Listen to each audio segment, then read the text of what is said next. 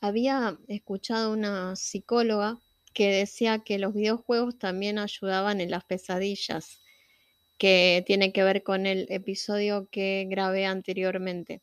Lo que ella explicaba es que los chicos eh, durante los videojuegos son personajes que enfrentan desafíos y aprenden a defenderse. También eso les servía a algunos como técnica, sobre todo a chicos chiquitos que estaban procesando el tema de la pesadilla, eh, en vez de huir, a darse vuelta y crear esa misma sensación de tengo algo con lo cual defenderme. La, el mito de los videojuegos tiene que ver con que en una oportunidad, por ejemplo, había un chico hace mucho tiempo que jugaba Final Fantasy y en Japón creo que fue asesinó a los padres. Y también, si no sé, eh, si no, no sé, si no estoy recordando bien cuál juego era, pero hace poco, un par de años, un joven entró a una, creo que era una mezquita, se puso a matar gente y todos decían que tenía que ver con que él jugaba al Call of Duty o alguno de esos juegos de guerra. Y eso es una malinterpretación, porque en realidad un ser humano normal no va a ponerse a matar por jugar un juego de guerra, como vos no te vas a poner a decapitar gente por ver películas de martes 13 o de cualquier otra película de terror. Lo que a uno le gusta cuando juega un juego es la historia, eh, la sensación de, de concreción, el poder alcanzar objetivos. Hay muchos tipos de juego, pero culpar al juego es medio ridículo. Eh, es como un cuchillo. Un cuchillo es una herramienta que usamos en el día a día para cortar la comida, para enmantecar un pan. Tiene mil funciones. Una de ellas es matar. Una. Si nosotros usamos el cuchillo para matar, no tiene la culpa el cuchillo.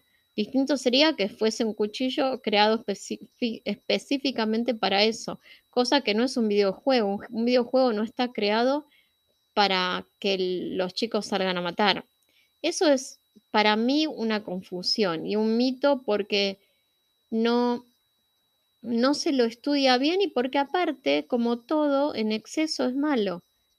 Pero un videojuego puede servir a un chico también en una época de depresión, eh, más si tiene un mensaje positivo. Y hay de todo hoy por hoy en el mundo de los videojuegos.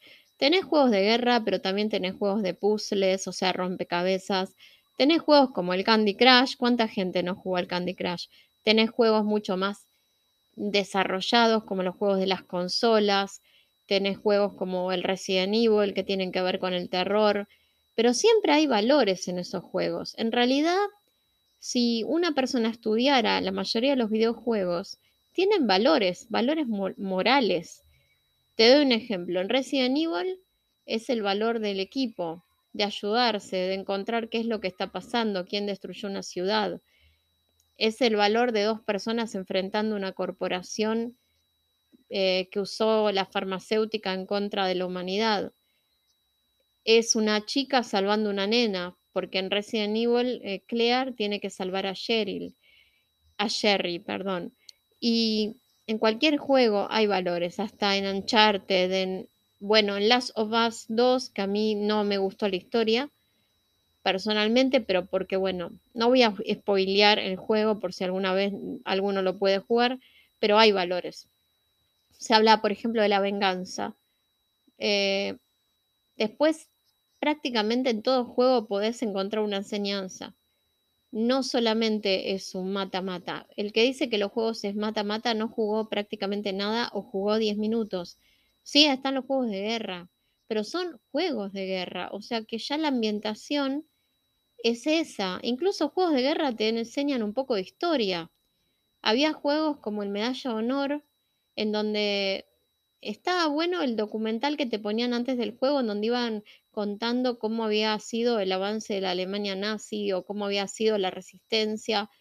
No, no, no está bueno solo ver lo negativo.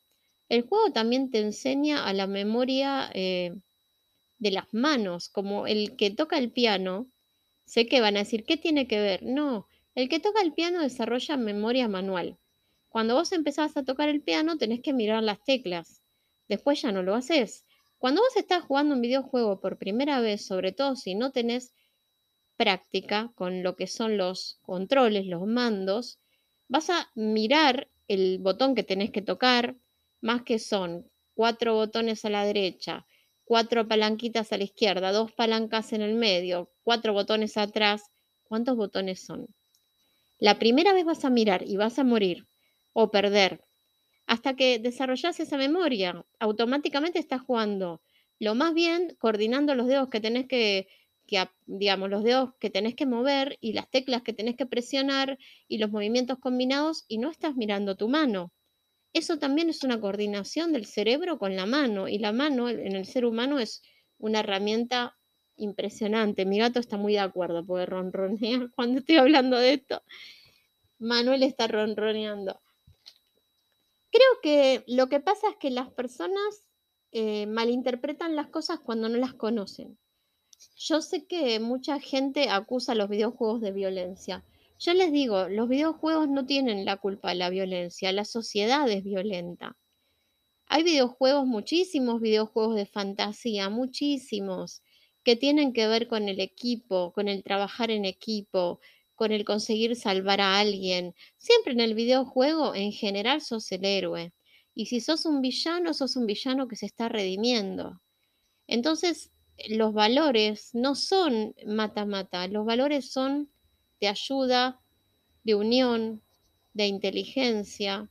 Como te digo, muchas veces te ayudan a buscar otro idioma cuando estás aprendiendo eh, historias y de repente hay mucho inglés, te sirve porque siempre deberíamos saber nuestro idioma y uno más. Eh, el inglés, te guste o te pese, es un idioma universal. Eh, no, no, no por defenderlo, pero también no es tan difícil de aprender. A mí capaz si me haces aprender chino, entre que las letras son totalmente distintas, me costaría muchísimo. También hay juegos en línea. Hoy por hoy es muy común jugar en línea, o sea, jugás desde tu consola o desde tu computadora con gente de todo el mundo. Y eso también está bueno. Lo que pasa es que es como todo, los excesos son malos. Pero el, videojuego no tiene la culpa del exceso. El exceso está tratando de tapar una carencia que de por sí existe. Un chico que todo el día está delante de la consola es porque no tiene otra cosa en su entorno. Quizás no se siente querido, quizás está muy solo, o mamá y papá no tienen tiempo.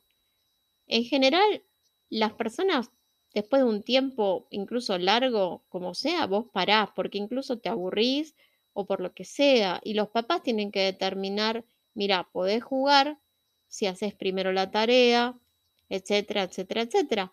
Los videojuegos aparte son un enorme negocio, pero un negocio, no un negociado. Son muy buenos generando valor, generando trabajo, generando riqueza. Yo me pregunto por qué Argentina no abre un área destinada a crear juegos. A ver, hay un juego que tiene un montón de años que se creó en Argentina que se llamó Argentum.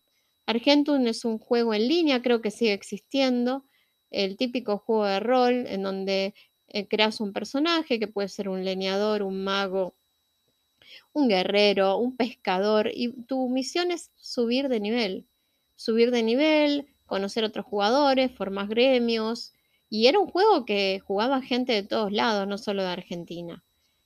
Y Argentina sé que tiene un, tiene un tema con los videojuegos últimamente, que hay desarrolladores, pero ¿cuánta riqueza se podría generar usando cerebros? Porque a los chicos, por ejemplo, si los queremos atraer a la matemática, no les enseñamos a programar. Programar es denso, pero si vos programas algo y después ves que funciona, empieza a, empieza a decirte, empieza a picarte el bichito. Yo les cuento, allá en la época de los dinosaurios, Cuando yo era chica, eh, me regalaron una computadora. Mi primera computadora computadora fue la Commodore 128, que era la Commodore 64 con, con, otra computadora más, como decir. Que yo le, mi tía me dijo, ¿vos qué querés para los 15? ¿Querés una computadora que en ese momento era wow o querés una fiesta? Yo entre que no podía caminar, bailar no puedo, y la verdad que no soy una chica que ama las fiestas. Nunca nunca lo fui. Entonces yo le dije a mi tía, mira, tía, yo quiero una computadora. Aparte, no tenía tampoco un grupo grande de amigos. Eh, y bueno, no me arrepiento.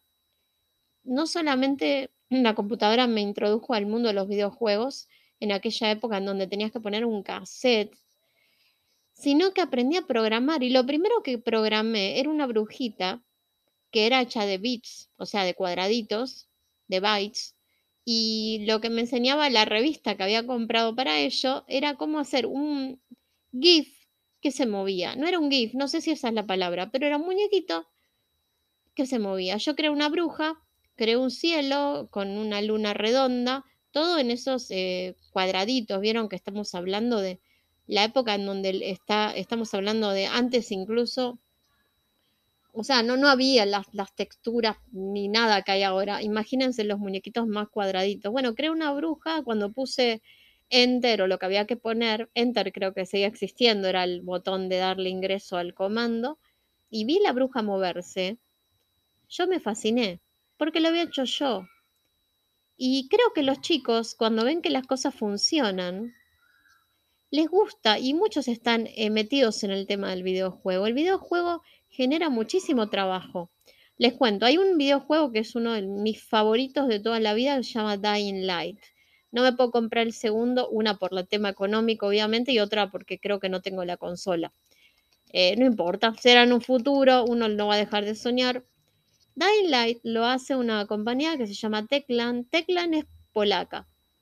Teclan no es una compañía norteamericana, es una compañía polaca que tuvo un éxito impresionante con un juego que se llamó Dead Island y después Dead Island Riptide. Digo, si los polacos pudieron y tuvieron que pasar por mil cosas, ¿por qué Argentina no puede programar videojuegos? ¿Me, ¿Me quieren contar? ¿Me quieren contar por qué Argentina no puede programar videojuegos a gran escala? ¿Por qué no? En este país yo siento, perdón que vuelvo al tema del Estado, pero yo siento que no queremos generar trabajo hay muchísimos tipos de trabajo que tienen que ver con las nuevas épocas. Y hay mucha gente que podría hacerlo porque acá estamos llenos de gente inteligente. Por eso es tan importante la, educación buena, no el adoctrinamiento. La educación, no que le, expliques a quién tiene que votar, que vota a quien se le cante el trasero. Explícale lo que tiene que saber como contenido y él después va a poder ser, si quiere, ingeniero, si quiere maestro, si quiere astronauta, ¿por qué no? Lo que sea. Pero si él no tiene la alimentación mínima y no tiene la educación mínima, tenemos un montón de gente que no sabe hacer nada. Y es un enorme problema. Y yo estaba pensando muchas veces cuando veía el final del videojuego que aparece toda la gente que trabajó, en qué oportunidad se pierden, porque si uno desarrolla videojuegos buenos, te lo puede comprar cualquiera de las empresas que tienen las consolas, Sony, no sé, eh, qué sé yo, eh, no, sé, eh, ahora no, me acuerdo de las otras empresas, pero bueno, la que hace Xbox, creo que es, creo que es Windows, no sé, no sé, el, el, que sea que lo hace, los que hacen para tablets, pero ¿por qué no para consolas? Realmente por eso digo que a los videojuegos dejemos de, pegarles duro y empecemos a ver todo el trabajo que hay detrás. Por ejemplo, hay un guionista, guionistas, por decirle guionistas, no sé si ese es el, nombre que tienen que tener, pero hay una historia y esa historia la tiene que generar una persona que escriba. O sea, hay un guion, hay como una especie de tablero tipo los que hacen para una película, en donde vieron que en las películas hacen como tableros fotográficos, perdón mi ignorancia del lenguaje correcto, en donde vos tenés como la parte visual del libreto, ¿no? Como qué se ve acá, qué se ve allá, obviamente a los que hacen los paisajes, los que hacen la, la parte de luz y sombra, obviamente los que hacen los personajes, los que hacen la programación, perdonen que estoy hablando así, pero mi gato me está por tirar todo, así que si escuchan un grito, los que hacen las voces, los que hacen la traducción en los distintos países, los que hacen toda la parte de programación del video, lo que hacen, los que serían los game testers que están probando si hay algún bug, algún problema por el cual el, juego no funcione bien. Es un, muchísimo trabajo. Y hoy por hoy los videojuegos se pueden vender virtualmente. Entonces no necesitas solo el producto físico, puedes hacerlo en red, en línea. ¿Por qué no aprovechamos tantas cosas nuevas que tiene el mundo? Siempre estamos con la discusión el campo, la ciudad. Me tienen un poco harta, no sé, ya lo saben los que me escuchan. Pero es porque siento que yo, nadie, viendo esas cosas, me pongo a pensar, ¿por qué Argentina no puede generar algo? ¿Cómo no lo van a pensar los encargados de los ministerios de... ¿Por qué no empezamos a pensar en algo más que en cambiar una letra? En ponernos inclusión de verdad. ¿Saben cuántos puestos de trabajo pueden crear? Y en ese puesto de trabajo puede trabajar un montón de gente. Obviamente que no importa si es gay o no gay. Por supuesto que es inclusivo. No importa el color de piel, nada más importa que te den una computadora y te enseñen a programar. Puedes trabajar en línea con gente de otros países incluso, cosa que se hace. Así que los videojuegos para mí no son algo malo, son algo bueno. Eh, tienen un montón de, de cosas que resaltar y como padres tendríamos que explicar esas cosas. El videojuego no está mal, está mal cuando la persona lo está supliendo por otros afectos. Es como el chocolate no es malo, ahora si te comes 100 kilos de chocolate y no va a ser bueno. La propia consola, por ejemplo, te dice cuántas horas te recomienda antes de parar. No sé, realmente eh, yo crecí mucho jugando y yo como les digo, fui una chica, no digo 10, no me la quiero dar de 10, pero sí fue, si no un 10, un 9.50. Y nunca fue por tener videojuegos, porque los tuve desde muy chica. Fue porque sabía, se podía jugar cuando se hacía la tarea, cuando se había estudiado para el examen. Y aprendiendo eh, a jugar aprendí mejor mi inglés, tal es así que cuando fui al laboratorio de idiomas de la UBA, y me preguntaron de dónde había eh, adquirido el nivel que tenía, porque entré en nivel 7 directamente, y yo en el secundario tenía dos horas de inglés por semana, o tres. En la primaria no tuve inglés, ahora creo que es obligatorio en primaria y secundaria, me alegro, porque también muchas cosas del inglés, ¿cuál es el tema? Muchas cosas de la informática están en inglés. Y, la informática es el presente y el futuro. Y yo no le iba a decir a mi profesora, a la, persona que me tomó el test de nivel de la UBA, mire, porque jugué muchos videojuegos de rol, porque no era, pero en realidad sí era por eso. Porque no solo jugaba videojuegos de rol que tienen mucho texto, sino que escuchaba muchas canciones en inglés y buscaba las letras, y aparte me empezaba a cartear, más bien dicho, a imeliar o como sea, con gente de otros países preguntando cosas de cómo era su país, qué les gustaba, o por ejemplo éramos fans del anime y hablábamos en inglés. Y eso me metió mucho más en el idioma que solo el libro, que el libro es importante y hay que tenerlo. La normativa es importante, no la tenés que dejar de lado, pero es muy importante la práctica aparte. O sea que a mí los videojuegos me abrieron mundos, no me los cerraron. Yo disfruté explorando con Lara Croft, yo disfruté matando zombies con Leon Kennedy, yo disfruté matando infectados con, con Ellie y sigo disfrutando, no sé, todas las, las perspectivas que me plantean los distintos universos, porque son mundos y aparte es una forma de soñar que no tiene que ver con drogarse ni tomar alcohol.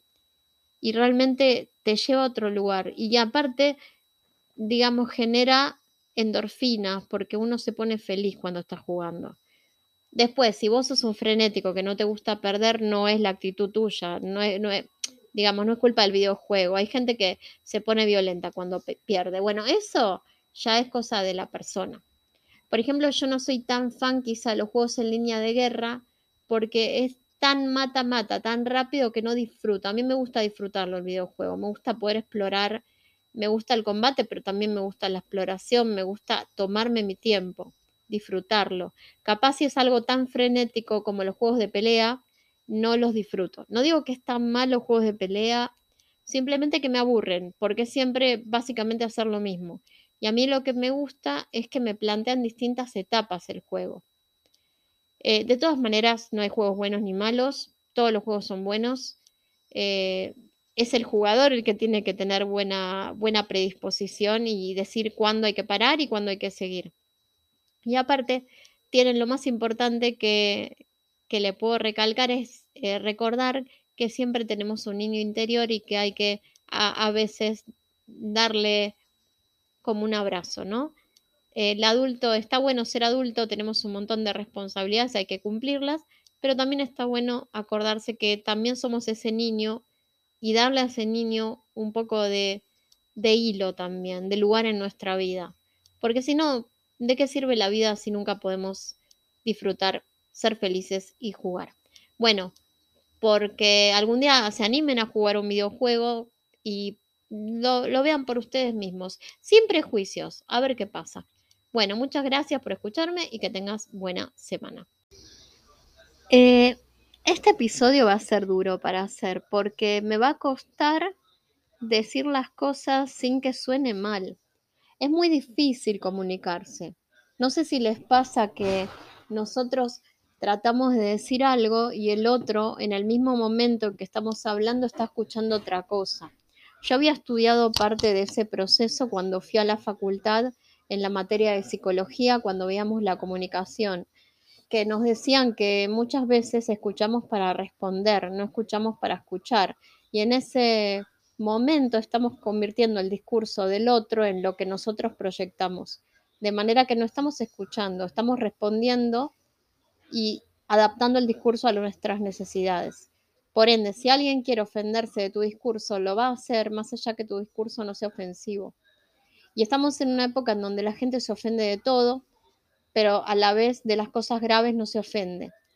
Y se complica, se complica hablar en estos tiempos. Aunque hay libertad, siento que es una libertad un poco endeble, ¿no? Que a veces se mueve, que, que trastabilla que no es real totalmente, porque incluso en países libres nos cuesta no ser cancelados si decimos lo que la mayoría no quiere escuchar. Así que eh, este episodio me va a costar un poco, porque tiene que ver con la discriminación mala y la discriminación buena, con el discurso doble de discriminación, con la discriminación que hacen a veces las minorías soy parte de una minoría y sé lo que eso representa. Les cuento cómo empezó esto. Un día, escuchando el canal de la Deutsche Welle, el canal alemán, me encuentro con una mujer, una afroamericana, que estaba contando que, por ejemplo, ella solamente aportaba su capital a empresas que eran de afroamericanos.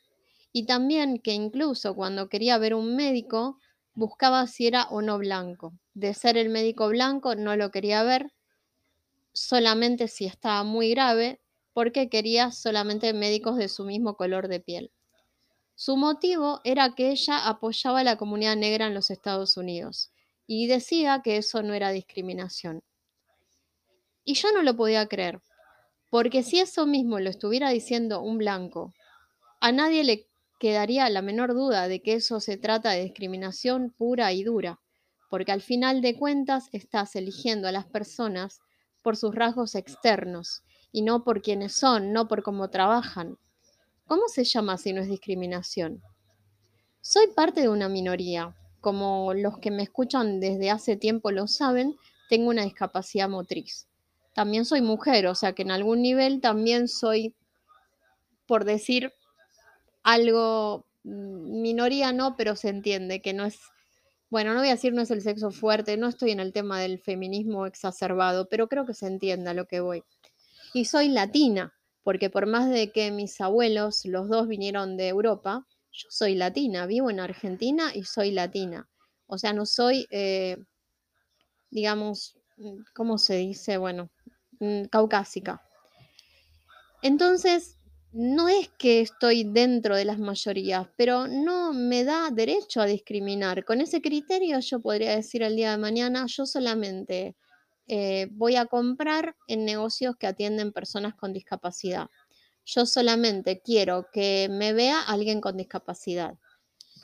Porque si no, no, porque así apoyo a la comunidad con discapacidad. No, estoy discriminando, no estoy apoyando a nadie. Se puede apoyar sin discriminar. Y es muy simple es que dentro de tu actividad cotidiana te tomes un tiempo para apoyar al grupo que sentís que está en desventaja. Pero que toda tu vida gire en solo un grupo es discriminación. Y la discriminación puebla nuestras veredas, nuestras aceras, nuestras iglesias, nuestras vidas cotidianas. No es solamente el blanco discriminando al negro, el negro discriminando al blanco, es el musulmán discriminando al judío, el judío al musulmán, el musulmán al católico, el católico al ateo, el ateo al agnóstico, el de River al de Boca, el peronista al kirchnerista, el kirchnerista al radical, el radical al de Juntos por el Cambio, el hombre a la mujer, la mujer al hombre. En cualquier momento nos vamos a crear no un mundo inclusivo, sino un mundo separado por casilleros en donde todos estemos súper aislados en nuestra burbuja idiota y personal. ¿Cómo, ¿Cómo fue que llegamos a esto? ¿Cómo fue que con las banderas de los valores correctos nos fuimos tan de costado, tan por la tangente? ¿Cómo nos alejamos tanto de los principios que quisimos defender? Una sociedad inclusiva se consigue cuando todos valoramos al otro por su calidad de persona, de ser humano, cuando realmente no nos importa qué Dios reza, qué color de piel tiene, a qué partido político sigue, de qué cuadro de fútbol es, si le gustan los gatos o los perros y tampoco su género. Sin embargo, se está discriminando todo el tiempo. Así como está el hetero que discrimina al gay, está el gay que discrimina al hetero. Así como está la mujer que discrimina al hombre, está el hombre que discrimina a la mujer. Y los discursos son tan llenos de odio. Por ejemplo, en mi país, las feministas que dicen muerte al hombre, porque es hombre. Por ejemplo, en mi país, el asesinato de Lucio por sus dos mamás, por su mamá y su pareja gay, con ensañamiento por ser varón, demuestra hasta qué punto nos estamos equivocando, no estamos creando una sociedad inclusiva, estamos generando odio, estamos generando semillas para la guerra. Y el problema es que sabemos dónde empiezan estas cosas, pero no sabemos cuándo ni dónde terminan. ¿Cuándo vamos a aprender de nuestros errores como sociedad? ¿Cuándo vamos a generar la inclusión real? El hacer que una minoría ahora valga más que una mayoría no es incluir. Yo no quiero que me quieras más porque no puedo caminar. Yo quiero que me quieras por quien soy.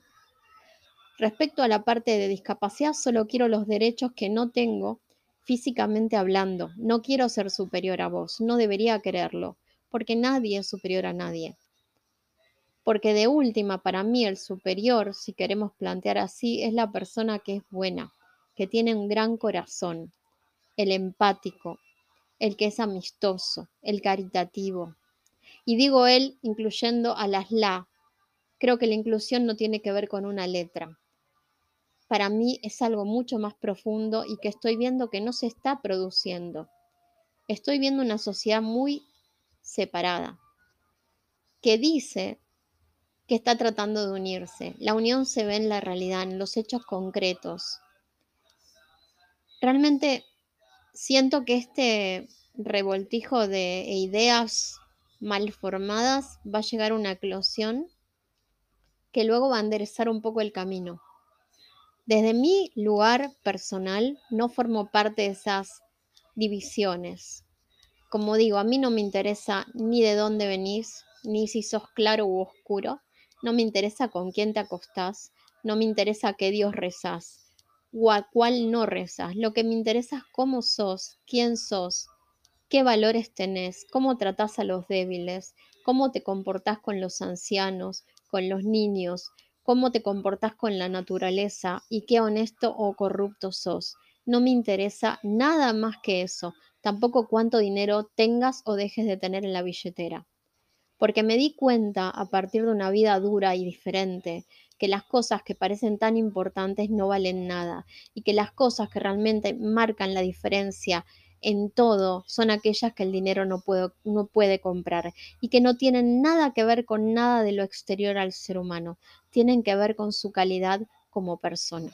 Espero que me entiendan, espero que nadie se ofende, se ofenda, pero de todas maneras creo que es hora de decirlo. No estamos incluyendo, estamos creando más caos. Muchas gracias y pone tu granito de arena para que esta inclusión sea real y que no sea una propaganda política o no, que solamente quiere durar un rato. La inclusión real se consigue con esfuerzo, con empatía, con tolerancia hacia el otro y saber que todos somos diferentes y gracias a Dios por eso.